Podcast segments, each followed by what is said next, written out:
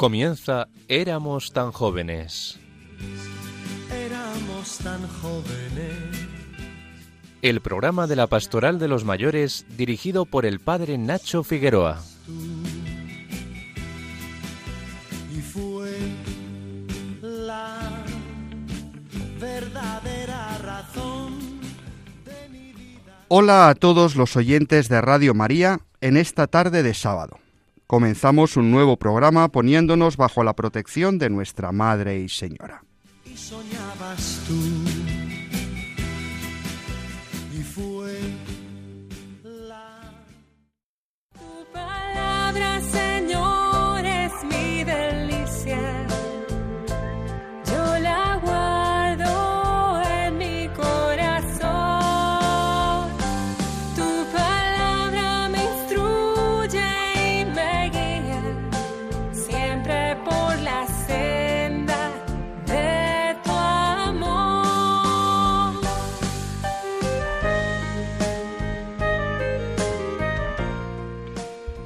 Este es el quinto año que la Iglesia celebra el tercer domingo del tiempo ordinario, el Día de la Palabra de Dios, que fue instituido por el Papa Francisco mediante la bula Aperuit Illis, les abrió el entendimiento, en la que el Santo Padre instituye un domingo completamente dedicado a la palabra de Dios, para comprender la riqueza inagotable que proviene de ese diálogo constante de Dios con su pueblo, que nos permite, sobre todo, hacer que la Iglesia reviva el gesto del resucitado, que abre también para nosotros, dice el Papa, el tesoro de su palabra, para que podamos anunciar por todo el mundo esta riqueza inagotable. Este 2024 la jornada tiene como tema una expresión tomada del Evangelio de San Juan, permaneced en mi palabra. En la presentación que el cardenal proprefecto del Dicasterio para la Evangelización, Monseñor Rino Fisichella, hace de la jornada, dice, uno de los hechos más llamativos en la historia del pueblo de Israel es ciertamente constatar que el vehículo privilegiado con el que Dios se dirige al pueblo y a cada uno es el de la palabra. Decir que Dios usa la palabra equivale a afirmar que Dios habla, es decir, Dios sale del silencio y en su amor se dirige a la humanidad. El hecho de que Dios, continúa el cardenal, hable implica que quiere comunicar algo íntimo y absolutamente necesario para el hombre, sin el cual no podría jamás llegar a un pleno conocimiento de sí mismo ni del misterio de Dios. El coloquio permanente entre Dios y los hombres, que caracteriza la historia bíblica, pone, posee los rasgos de la amistad. Es un coloquio personal que toca al hombre en lo más íntimo y lo involucra en una relación de amor, alcanzando a cada uno en su historia para estarle cercano. Tenemos, amigos, por tanto, un año más la oportunidad de tomar la vida en las manos y dejarla iluminar por la palabra de Dios, para preguntarnos precisamente qué pinta esa palabra en nuestra vida y en la vida de nuestras comunidades cristianas. Cristo es la palabra de Dios hecha carne humana, y nosotros, miembros de la Iglesia, hemos sido enviados por Él para llevar esta palabra a toda la humanidad.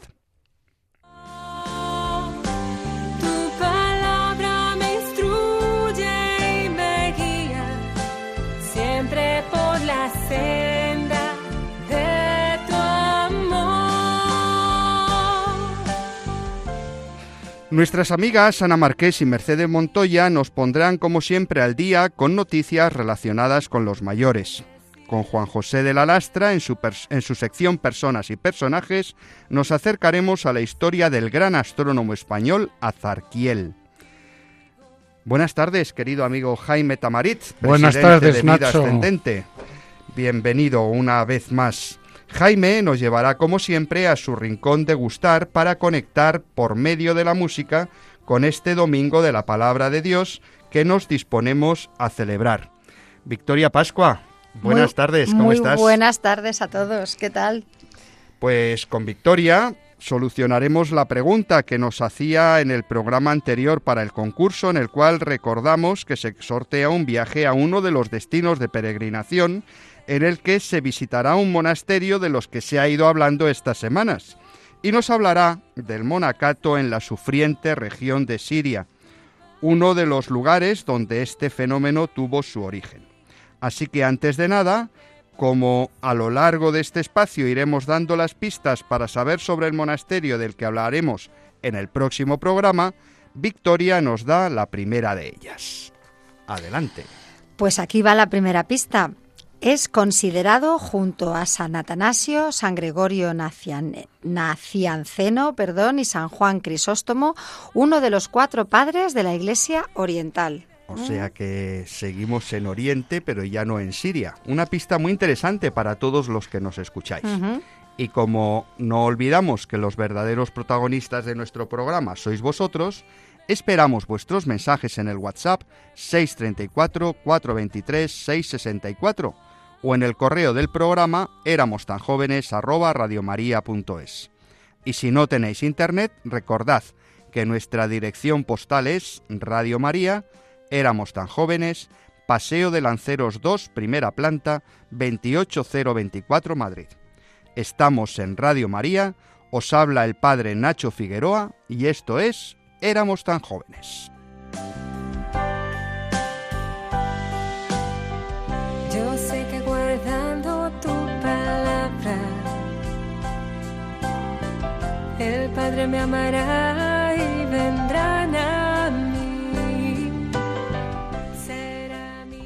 Ana Marqués y Mercedes Montoya elaboran cada semana el boletín de noticias de vida ascendente. Aquí nos ponen al día de las noticias de los mayores.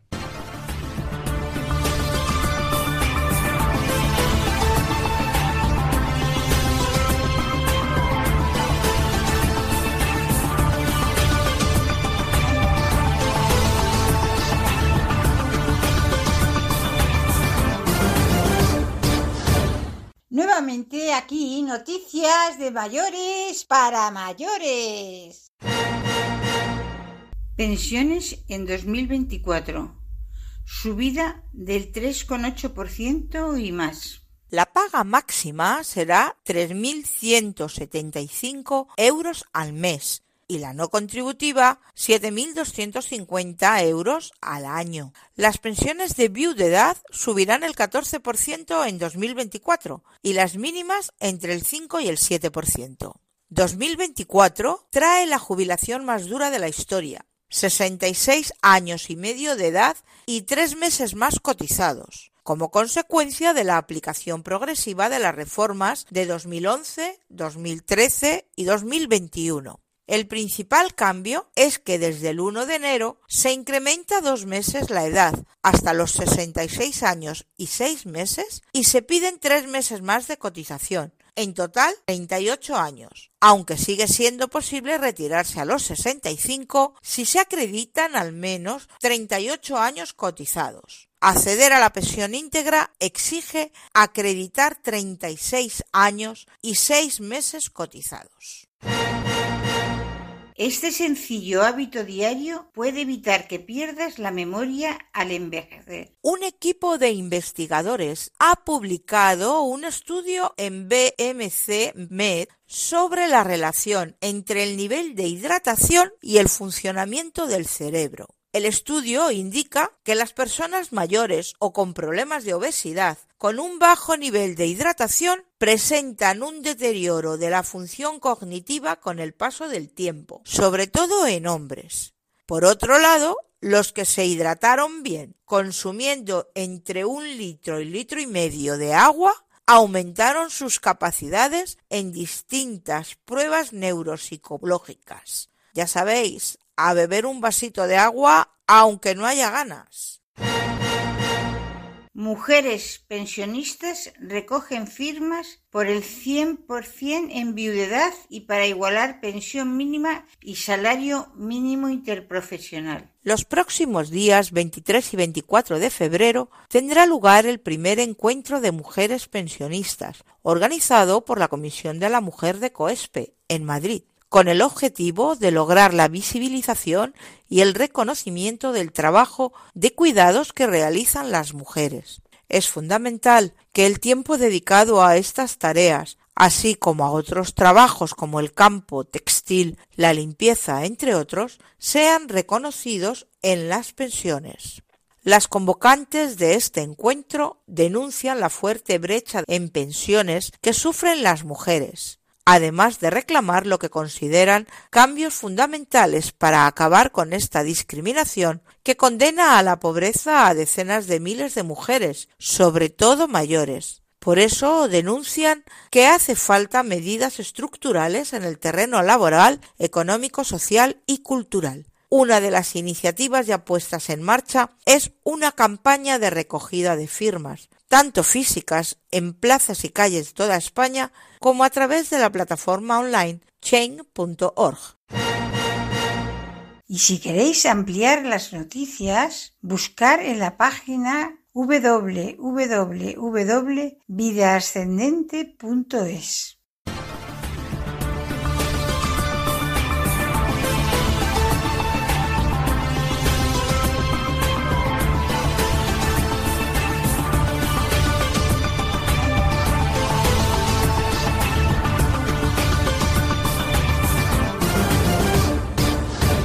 Muchas gracias, queridas amigas. Seguimos en Radio María, en Éramos tan jóvenes, esperando vuestros mensajes, también mandándonos noticias en el WhatsApp 634-423-664.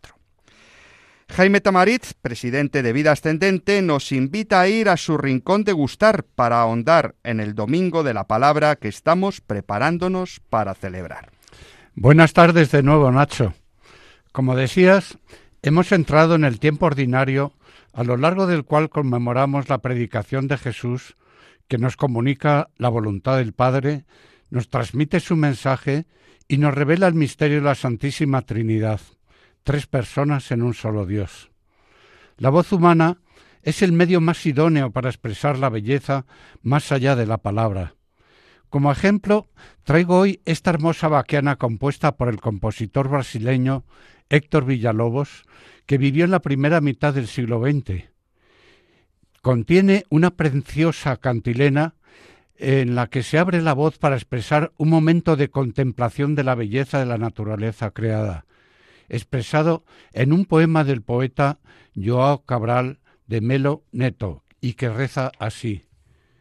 Por la tarde, una nube rosada, lenta y transparente, sobre el espacio de ensueño y hermoso surge de lo infinito y dulcemente luce, engalanando la tarde como una dulce doncella que se prepara y está bella de ensueño en el anhelo del alma de ser bella. Clamad al cielo y a la tierra, a toda la naturaleza, silencia las tristes quejas de los pájaros y el mar refleja toda su riqueza. La suave luz de la luna despierta ahora, el cruel el anhelo que ríe y llora. Por la tarde una nube rosada, lenta y transparente, sobre el espacio de ensueño y hermoso.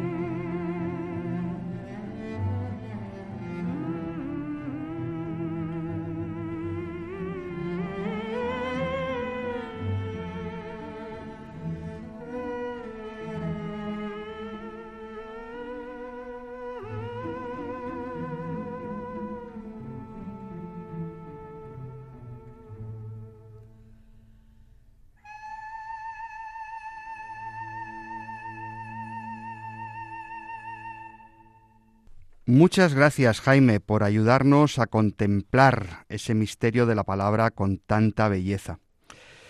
En nuestro itinerario por los orígenes del monacato, nuestra colaboradora y experta en peregrinaciones, Victoria Pascua, hoy nos lleva a la región de Siria, que desgraciadamente llevamos años sin poder visitar.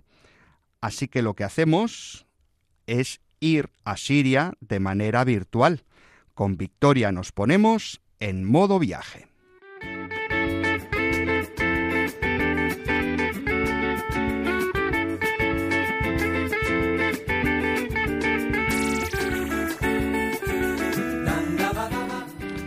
Buenas tardes de nuevo, Victoria.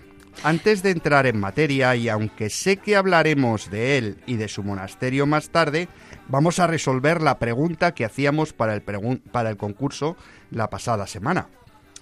Pues muy bien, Nacho. Si recuerdas, las pistas que dábamos eran que este monje llevaba el nombre de un anciano, el que tuvo en sus manos a Jesús cuando le presentaron en el templo de Jerusalén.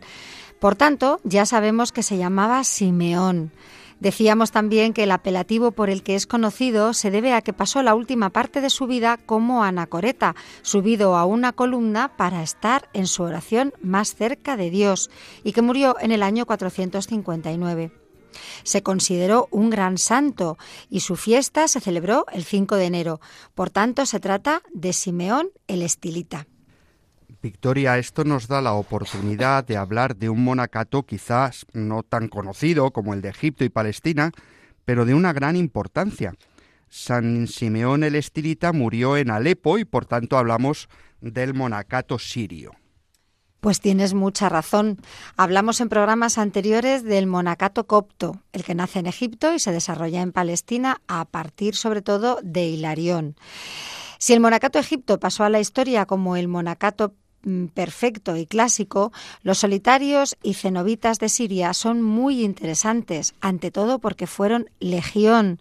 Muchos imaginaron formas de ascetismo muy peculiares y, como veremos, asombrosas. Y además representaron un importantísimo papel en la propagación y fortalecimiento del cristianismo, no solo en todo Oriente Medio, sino también en países tan remotos como el Asia Central, la India y China. O sea que todo esto era el origen de la eh, eparquía del patriarcado de Antioquía. Parece, por tanto, que los orígenes de este monacato eh, son muy interesantes. Exactamente, se remontan casi a la llegada del cristianismo. En ese lugar, por tanto, antes incluso del monacato egipcio. Hay ya indicios de comunidades cristianas de lengua aramea en Edesa y Osoroene hacia el año 100 antes de nuestra era. Comunidades, por tanto, de origen apostólico y muy en conexión con el judaísmo. Precisamente los documentos siríacos más antiguos que se conservan nos revelan un notable ascetismo en el seno de tales comunidades.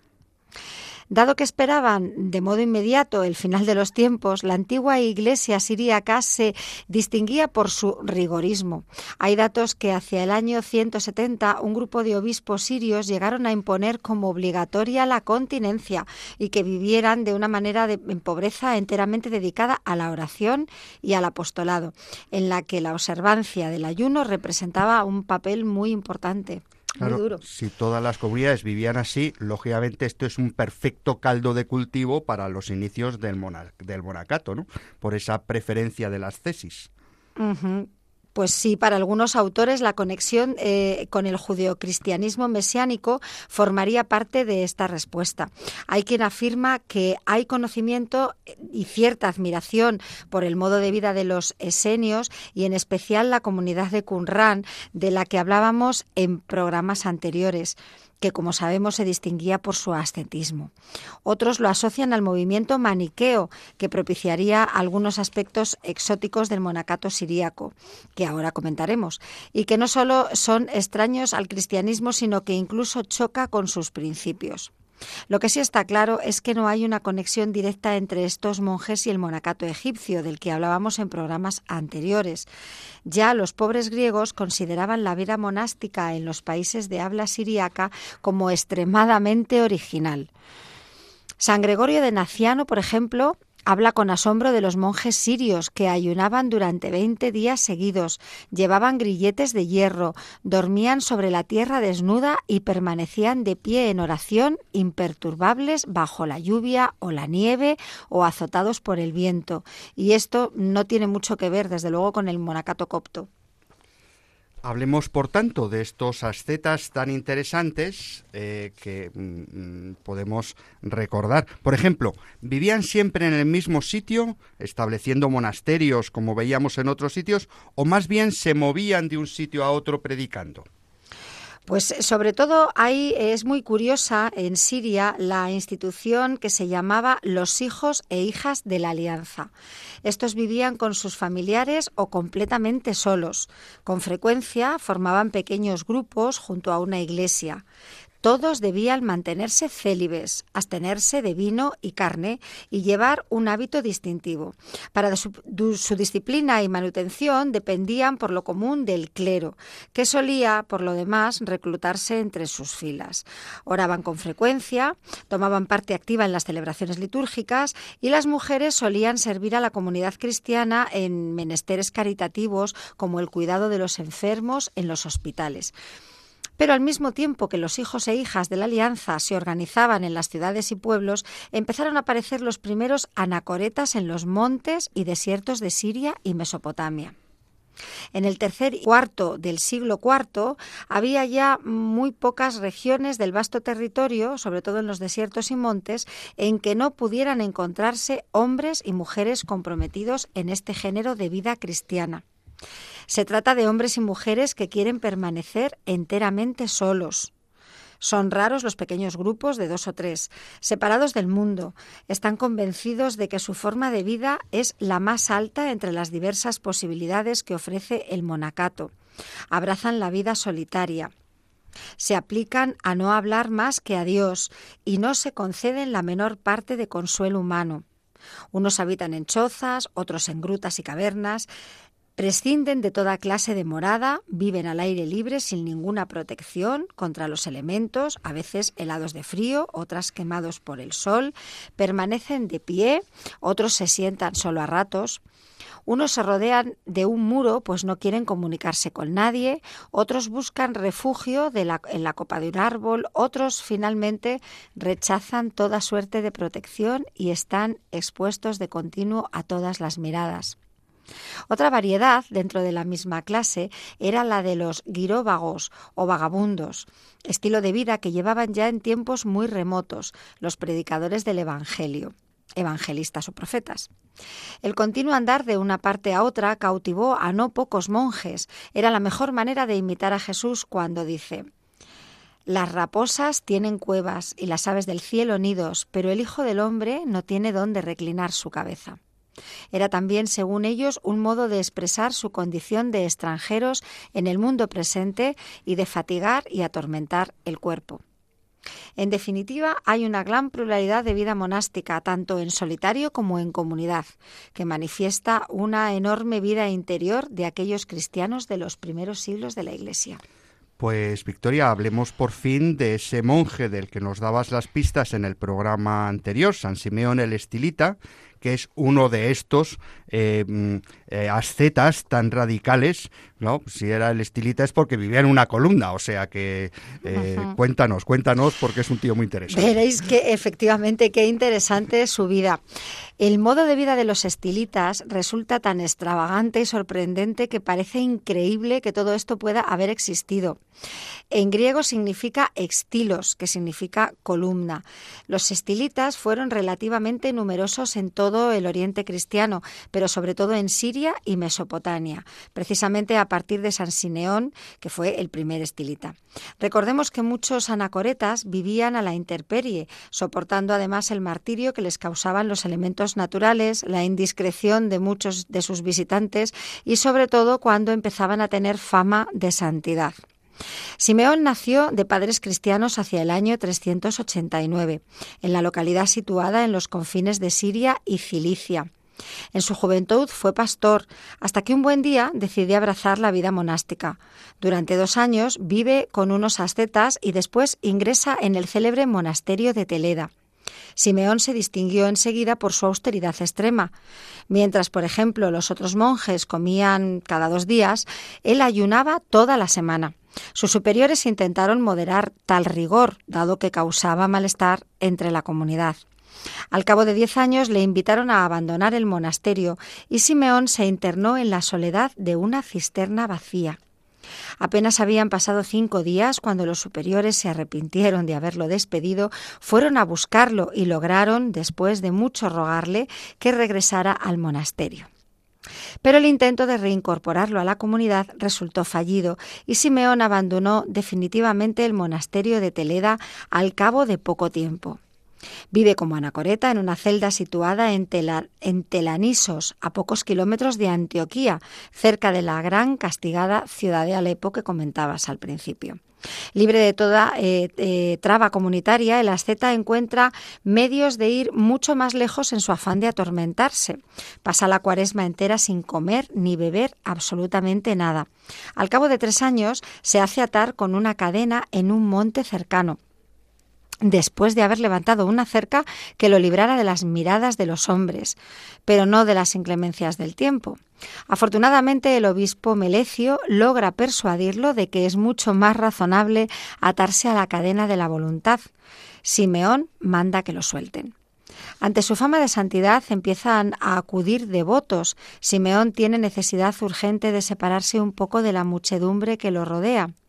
Cuenta Teodoreto de Ciro que primeramente hizo tallar una columna de seis codos, después otra de doce, más tarde otra de veintidós, a la que ahora ocupa y la que ahora ocupa mide treinta y seis codos, pues aspira a volar al cielo y a abandonar la morada terrena. Simeón permanece en lo alto de la, de la, columna, siempre de pie, día y noche, sin abrigo alguno, tanto en verano como en invierno. Cuando ora, hace continuas y profundas inclinaciones conforme al uso del país. La gente lo consideraba como un santo, un modelo sobrehumano de fuerza de espíritu y de constancia en sufrimiento. Simeón, con inmensa benignidad, se interesaba por todos y cada uno de sus visitantes, les daba buenos consejos y curaba sus enfermedades, arbitraba sus diferencias, les predicaba dos veces al día. Desde lo alto de su columna combatía a paganos, judíos y herejes. Mandaba cartas al emperador, a los altos magistrados y a los obispos para estimular su celo religioso. Hasta que al cabo de más de cuarenta años de practicar constantemente tan duro ascetismo, entregó su alma al Señor en su puesto de combate, seguramente el 1 o 2 de septiembre del año 459. Muere solo, sin que nadie se diera cuenta. El grupo de monumentos que se elevaron en torno a su columna constituye una prueba fehaciente de la veneración que el heroísmo y la caridad de Simeón suscitaron en el pueblo cristiano. El arquitecto dio una forma original a la grandiosa basílica, que por sus dimensiones podría rivalizar con las catedrales de Occidente.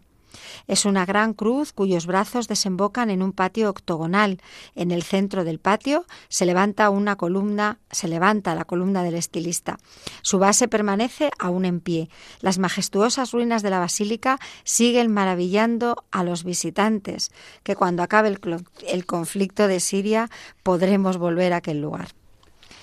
Yo tengo que decir que yo he estado Qué suerte. Y la verdad es que es un sitio maravilloso. Todavía se conservan, como dices, muy bien las ruinas de, aquel, de aquella columna donde estaba San Simeón y todo el conjunto monástico en torno a él. La verdad es que ojalá podamos volver muy pronto y recorrer Siria, pues eso, con Alepo, con eh, todas esas ciudades como Palmira, como Damasco, tan evocadoras.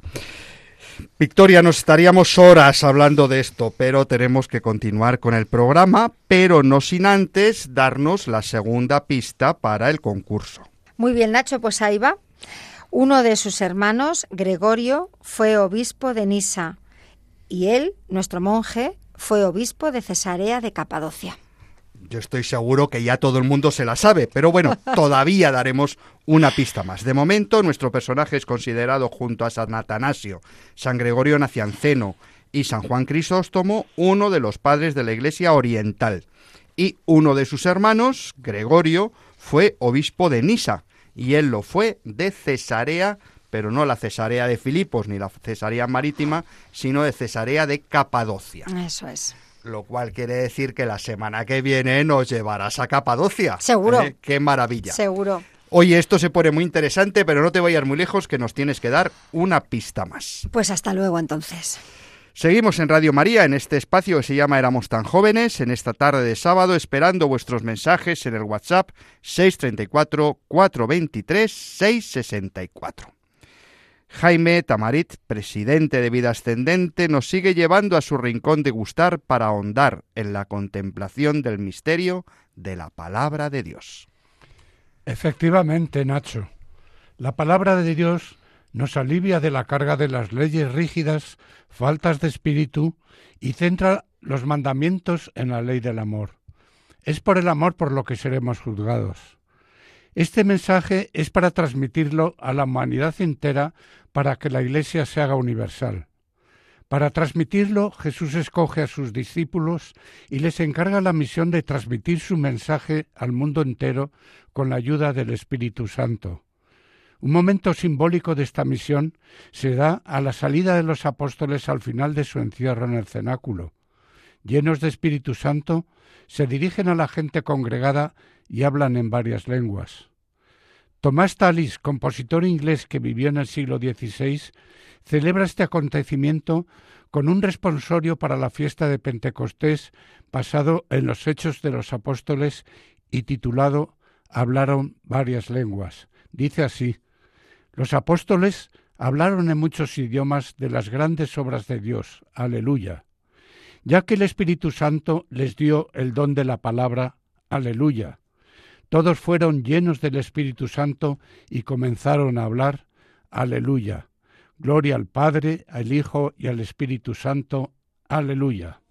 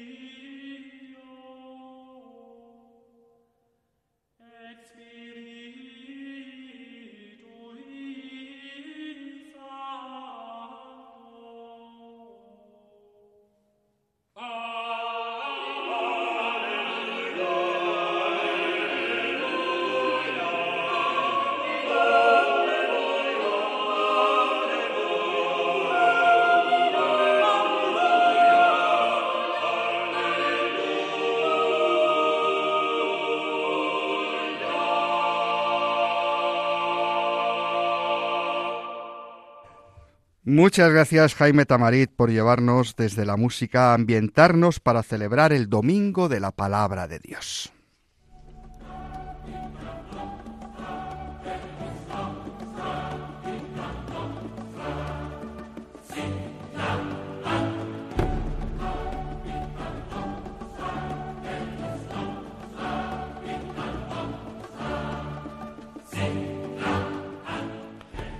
En nuestra sección Personas y Personajes de la mano de Juan José de la Lastra Olano, vamos conociendo la biografía de personajes españoles que sin ser demasiado conocidos por el gran público, tuvieron relevancia en algún momento histórico. Hoy nos habla del gran astrónomo español Azarquiel, todo un prodigio en su época y un gran desconocido en la nuestra, pero en la Tierra, en la Luna no es tan desconocido. Escuchamos.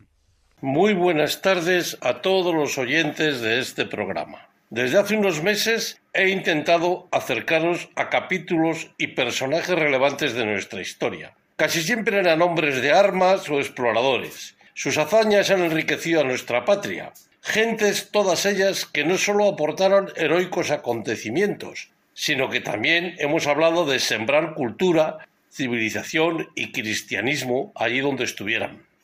Hoy, como no toda la gloria se logra en el mundo de la milicia, os voy a introducir en el mundo de la ciencia, donde también España tiene grandes aportaciones que en su momento hicieron cambiar el mundo a mejor. Revolviendo entre mis papeles y metiéndome en un jardín del que no sé cómo saldré, me he topado con un sabio, alguien irrepetible, un auténtico campeón de la ciencia, que partió de la nada y no solo corrigió errores del pasado, sino que sentó las bases del futuro en su campo. Su nombre es Abu Isaac Ibrahim Im Yaya al-Nakas az-Zarkali. Me imagino que no he dado ni una en su pronunciación. El caso es que este hombre es conocido en nuestro planeta y fuera de él, como veréis, con el nombre de Azarquiel, que significa aquel cuyo pelo tiende al rubio o el de los ojos azules, zarcos. Me imagino que os preguntaréis, ¿quién es ese individuo del cual nunca había oído hablar? Pues bien, es un grande entre los grandes. Y según todos los que se dedican a ese campo, el astrónomo español más importante de todos los tiempos. Azarquiel no se sabe muy seguro dónde nace, si en Toledo o en Córdoba, pero es en el año 1027. Para que os situéis, es plena reconquista. Por España está a punto de pasearse el Cid Campeador, pero todo el trabajo y su obra la desarrolla en Toledo. Bueno, Azarquier era un trabajador del metal, un hábil forjador en un taller familiar, y era analfabeto. Su habilidad le llevó a hacerse cargo de trabajos más delicados y especializados y confeccionar instrumentos metálicos científicos, concretamente astronómicos que le encargaban los sabios musulmanes y judíos de la ciudad de Toledo, comandado siempre por Ibn Said, que generosamente actuaba como mecenas. Azarquier no dejaba de sorprender a sus sabios clientes por su habilidad e ingenio en la construcción de sus instrumentos, sobre todo además careciendo de cualquier tipo de preparación científica. Poco a poco se fue alfabetizando y sus clientes le facilitaron las obras de antiguos autores, que asimiló con avidez. Bueno, esto le facilitó no solo mejorar la construcción de los instrumentos, sino que poco a poco fue introduciendo modificaciones en su diseño que no se le había ocurrido a sus clientes, convirtiéndose así en colega y maestro de los sabios toledanos, con los que siguió observando el movimiento de los astros. Pero ¿qué hizo nuestro Azarquiel? En primer lugar, corrigió los cálculos de Ptolomeo, que basándose en Platón y Aristóteles afirmaba que la Tierra era el centro del universo, el cual se constituía por una esfera perfecta, que a su vez estaba integrada por otras esferas perfectas, y esto no cuadraba de ninguna manera con sus observaciones. Azarquier en su obra titulada El Tratado de la Lámina de los Siete Planetas afirmaba que la órbita resultante de los movimientos del planeta Mercurio no trazaba un círculo, sino que era ovalada, lo que daba al traste con las teorías ptolomeico-aristotélicas, y fue fundamental para las posteriores teorías de Copérnico y de Kepler. quien definitivamente afirmó que era elíptica en su obra Astronomía Nueva. Y asimismo Copérnico expresa su agradecimiento en sus obras a Azarquiel, citándole en varios de sus tratados. Una de sus mayores aportaciones fue la importante mejora del astrolabio, que como sabemos servía para localizar los astros y conociendo su posición y movimientos, determinar la hora a partir de la latitud. O viceversa, conociendo la hora, determinar la latitud. Azarquiel diseñó, partiendo del astrolabio, la azafea. Esta mejora consistió en que, a diferencia del astrolabio, que sólo podía utilizarse en una determinada latitud, la azafea se podía utilizar en cualquier latitud, lo que fue fundamental como instrumento de navegación, hasta el punto de que está considerado como la más importante aportación de cuantos influyeron en las posteriores exploraciones oceánicas. Y podemos afirmar con rotundidad que sin ella ni Colón hubiera descubierto América, ni Magallanes y Elcano hubieran completado su vuelta al mundo. Azaquiel a las afueras de Toledo, a las orillas del río Tajo, en un lugar llamado Puerta de los Curtidores, construyó una clepsidra, que consistía en unos estanques que se llenaban y vaciaban de agua según el crecimiento o mengua de la luna, convirtiéndose así en un reloj de agua. Alfonso VII lo desmontó para entender su funcionamiento y aparte de no entenderlo fue incapaz de volver a montarlo. Como vemos, siempre ha habido tontos y prepotentes. A estas alturas de mi relato está claro que la imaginación y observación de Azarquiel era inagotable. En sus tablas toledanas y fruto de la azafea, determinó el momento exacto en que comenzaban los meses, determinó la posición de los planetas y gracias a ello llegó a predecir eclipses que se producirían años más tarde. Algunos estudiosos afirman incluso que se adelantó a Halley prediciendo 700 años antes la aparición del famoso cometa.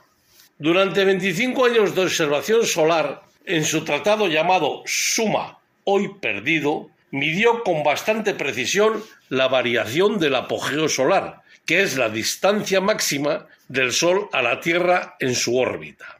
En su tratado relativo al movimiento de las estrellas fijas, estudia por qué éstas tienen un movimiento y se describe cómo podían producirse los equinoccios. Quizá lo más importante fue la creación de las tablas toledanas, en las cuales corregía los cálculos de Ptolomeo y junto a sus ayudantes Al-Juarismi y Al-Batani creó un almanaque, fijando la posición del Sol, de la Luna y de los planetas conocidos durante cuatro años, basado en cálculos de trigonometría. Estas tablas fueron mejoradas en tiempos de Alfonso X el Sabio, convirtiéndose en las tablas alfonsíes, que fueron utilizadas en Europa hasta la aparición de Kepler, quien basándose en estas elabora las suyas. Quiero concluir este somero paso por la figura de Azarquiel contando que murió en Córdoba, donde llegó cuando Alfonso VI conquistó Toledo que aunque a pesar de esta conquista reinó la tolerancia, sobre todo en el mundo científico, prefirió ponerse bajo la protección del reino de Sevilla. Gran parte de la obra de Azarquiel se ha perdido a lo largo de los siglos, y lo que se conserva es gracias a la Escuela de Traductores de Toledo. Y os puedo decir que en la Biblioteca del Escorial el manuscrito 962 trata de la azafea y la describe, así como su manejo, en 100 capítulos, como también lo hace el manuscrito 156 de la Biblioteca de la Universidad Complutense. Si alguna vez os paseáis por la Luna o tenéis la suerte de visionar su superficie con los medios ópticos adecuados, en su zona visible hay tres cráteres cerca del meridiano cero. El más al norte es el cráter Ptolomeus. Le sigue más al sur otro más grande, es el cráter Alfonsus, en honor a Alfonso X el Sabio, debido al gran interés que mostró por la astronomía, ya que, como hemos visto, aprovechó y recopiló las investigaciones anteriores. El siguiente en esta línea, con un diámetro de 96 kilómetros y una profundidad de 3,6 kilómetros, recibe el nombre de cráter Azarquiel. Aunque se le puso este nombre en 1651, fue renombrado en varias ocasiones. Pero actualmente se mantiene el nombre original, pues la NASA así lo ha querido, como reconocimiento a lo aportado al estudio del universo por nuestro gran científico. Muchísimas gracias por haberme escuchado y hasta la próxima.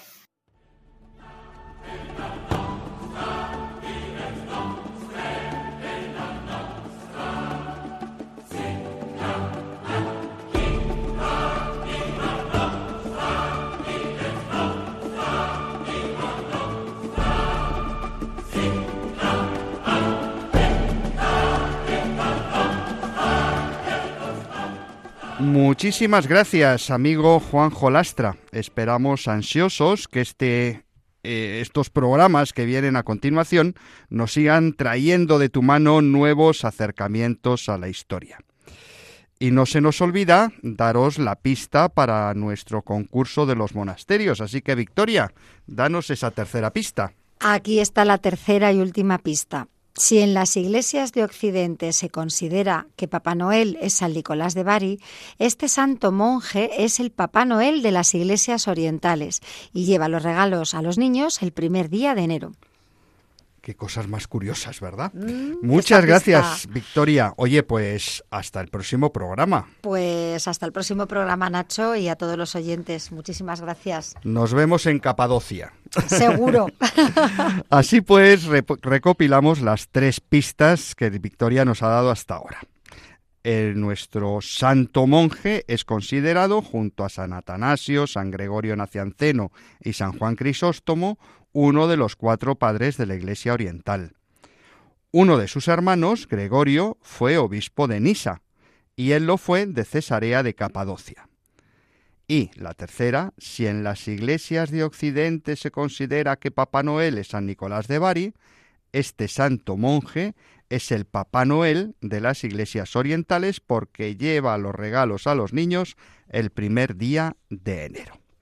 Recordamos brevemente las bases de nuestro concurso. Podéis mandar vuestros mensajes por SMS o WhatsApp al número del programa 634 423 664 que nos ha dado tiempo todavía apuntarlo, lo repito, 634 423 664.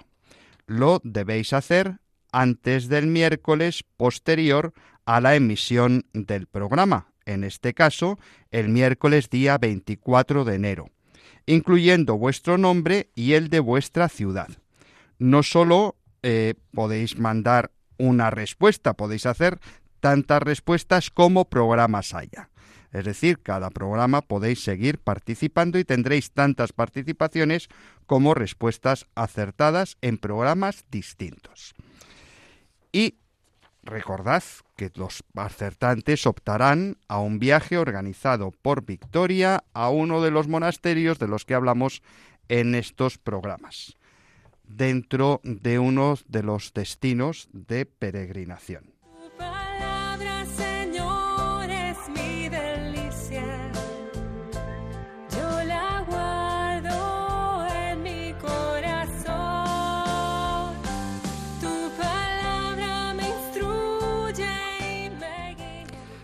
Pues vamos concluyendo el programa de hoy, en víspera del domingo de la palabra de Dios. Esperamos que os haya gustado. Nuestra cadena está de felicitación, estamos cumpliendo 25 años y por tanto el día 24 de enero, el próximo día 24 de enero, será un día muy especial con una programación muy especial que seguro que es para el gusto de todos. Ya sabéis que podéis volver a escuchar este espacio buscando en los podcasts de la web de Radio María por el nombre de nuestro espacio Éramos tan jóvenes. Recordad que podéis escribirnos al WhatsApp 634 423 664 o al correo del programa éramos tan jóvenes arroba radiomaria.es. Agradecemos su colaboración a Mercedes Montoya, a Ana Marqués, a Victoria Pascua, a Jaime Tamarit y a Juan José de la Lastra. Estuvo en el control Rocío García y se despide de todos el padre Nacho Figueroa. Que el Señor Jesús y su Madre la Virgen sigan cuidando de todos sus hijos, especialmente de los ancianos más débiles, y acompañen a los que se sienten más solos. Nos encontramos de nuevo, si Dios quiere, dentro de dos sábados a las seis de la tarde en la península, las cinco en Canarias. Os dejamos con el Santo Rosario y luego las vísperas y la misa vespertina de este domingo de la palabra de Dios.